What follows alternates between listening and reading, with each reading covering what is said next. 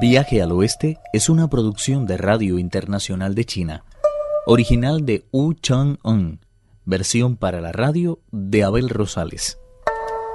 Primera parte.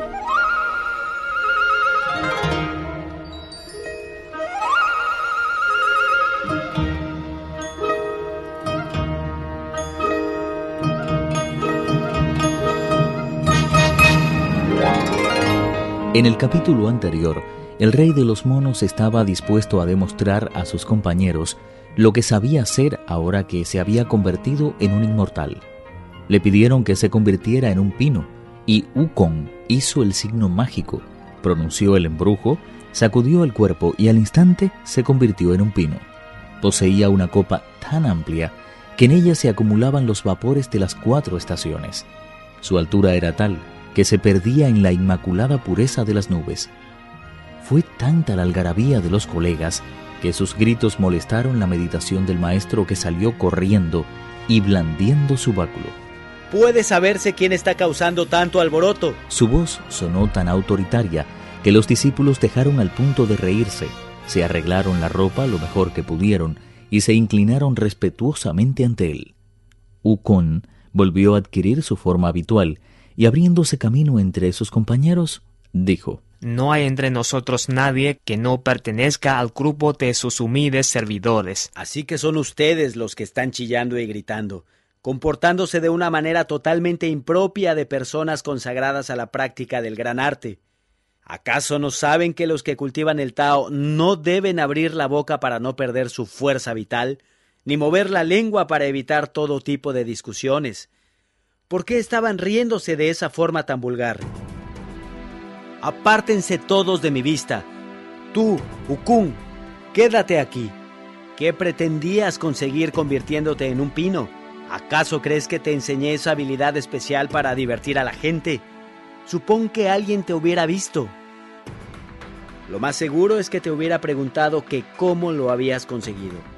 Lo malo es que después te suplicarían que les confiaras el secreto, y si no lo hicieras terminarían buscándote la ruina. Ahora mismo tu vida corre un gran peligro sin ir más lejos, y todo por tu incomprensible irresponsabilidad. Le pido que me perdone. No soy yo quien para condenarte, pero debes abandonar inmediatamente este lugar. Yo vine de Purvapiteja, el continente del este, de la caverna de la cortina de agua de la montaña de las flores y frutos, que se alza en el país de Aulai. Regresa cuanto antes allí y salva tu vida. No puedes permanecer aquí por más tiempo. No había vuelta atrás en la decisión del maestro. El mono había cometido un error fatal y quiso agradecerle por todas sus enseñanzas al maestro, quien respondió, No hay nada que agradecer. Lo único que te pido es que no te metas jamás en ningún lío, y si no logras evitarlo, que nunca menciones a nadie mi nombre. Viendo que no había más que hacer, Ukon se inclinó ante el maestro y se dispuso a abandonar la compañía de sus discípulos. Una vez que te hayas marchado de aquí, tarde o temprano terminarás haciendo el mal. No me importa la clase de crímenes en la que te verás involucrado. Lo único que te prohíbo es que menciones que has sido discípulo mío. Si en alguna ocasión llegas a pronunciar simplemente la mitad de mi nombre, ten por seguro, mono maldito, que yo me enteraré y te haré arrancar la piel a tiras. Quebraré después cada uno de tus huesos y sepultaré tu espíritu en la oscuridad de los nueve pliegues, de la que no lograrás escapar incluso después de sufrir diez mil tormentos. Jamás osaré mencionar su nombre, diré que yo mismo, sin necesidad de maestro alguno, he aprendido cuanto sé. En cuanto hubo dado las gracias al maestro, Ukon se dio la vuelta, hizo el signo mágico, se elevó hacia lo alto y dio una vuelta de campana sobre las nubes. Semejante salto le hizo dirigirse directamente hacia Purvavideja y en menos de una hora pudo avistar la montaña de las flores y frutos y la caverna de la cortina de agua. Lleno de alegría, el hermoso rey de los monos se dijo a sí mismo Abrumado por el peso de huesos mortales, apontoné un día este lugar. Ahora regreso a él liviano como una pluma gracias a la influencia del Tao. Qué pena que en este mundo de calamidades y desdichas nadie se decida a desvelar el misterio de la inmortalidad, tan grado por todo aquel que busca. Cuán duro me resultó cruzar el océano a la ida y con cuánta facilidad lo he hecho hoy en mi viaje de vuelta.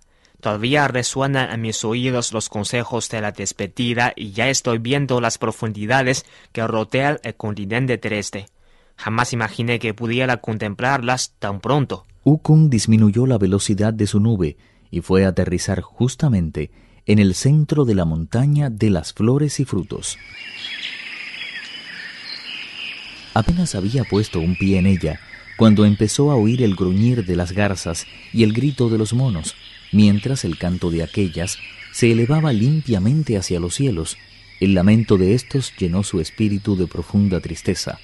Levantó la voz y dijo, He vuelto, mis queridos pequeños, de nuevo estoy entre ustedes. Inmediatamente empezaron a salir de los riscos del acantilado, de la salvaje belleza de las flores y frutos y de la espesura de los bosques y árboles, decenas de miles de monos de todos los tamaños que rodearon sin pérdida de tiempo a su hermoso rey. Todos se arrodillaron respetuosamente ante él y uno de ellos dijo, Qué despreocupación la suya, gran rey. ¿Por qué ha estado ausente durante tanto tiempo, dejándonos abandonados y suspirando por su vuelta, como alguien que estuviera muriéndose de hambre o de sed? Hemos sido últimamente maltratados por un monstruo que ha tratado de apoderarse de nuestra caverna de la cortina de agua.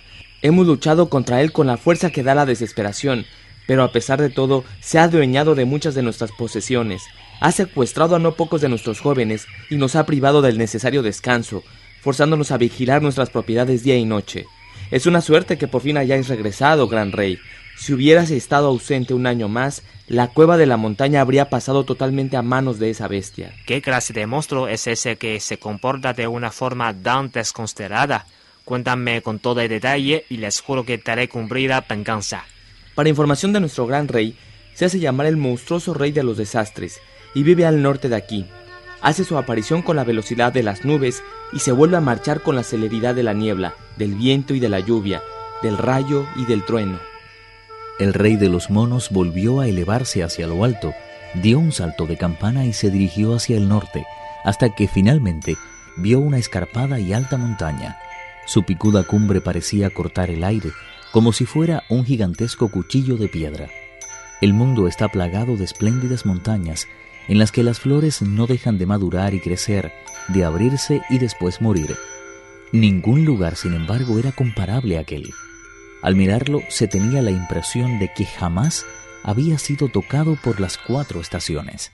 El hermoso rey de los monos se puso a contemplar la arrobadora belleza de tan espléndido espectáculo, pero no pudo gozar mucho de ella.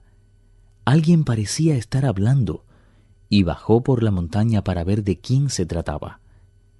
Fue así como descubrió la caverna del vientre de agua que se hallaba a los pies de un alcantilado extremadamente empinado. Justamente delante de la gruta había varios diablillos bailando, que se echaron a correr en cuanto vieron a Ukon. Antes de que se escondan, es preciso que escuchen mi mensaje. Soy el único señor de la caverna de la cortina de agua, que, como saben, se encuentra en la montaña de las flores y frutos, justamente al sur de aquí. Sé que su monstruoso rey de los desastres o como quiera llamarse, ha estado molestando a mis súbditos y he decidido llegarme hasta sus dominios con el único propósito de dejar de una vez por todas las cosas claras. Fin del capítulo 10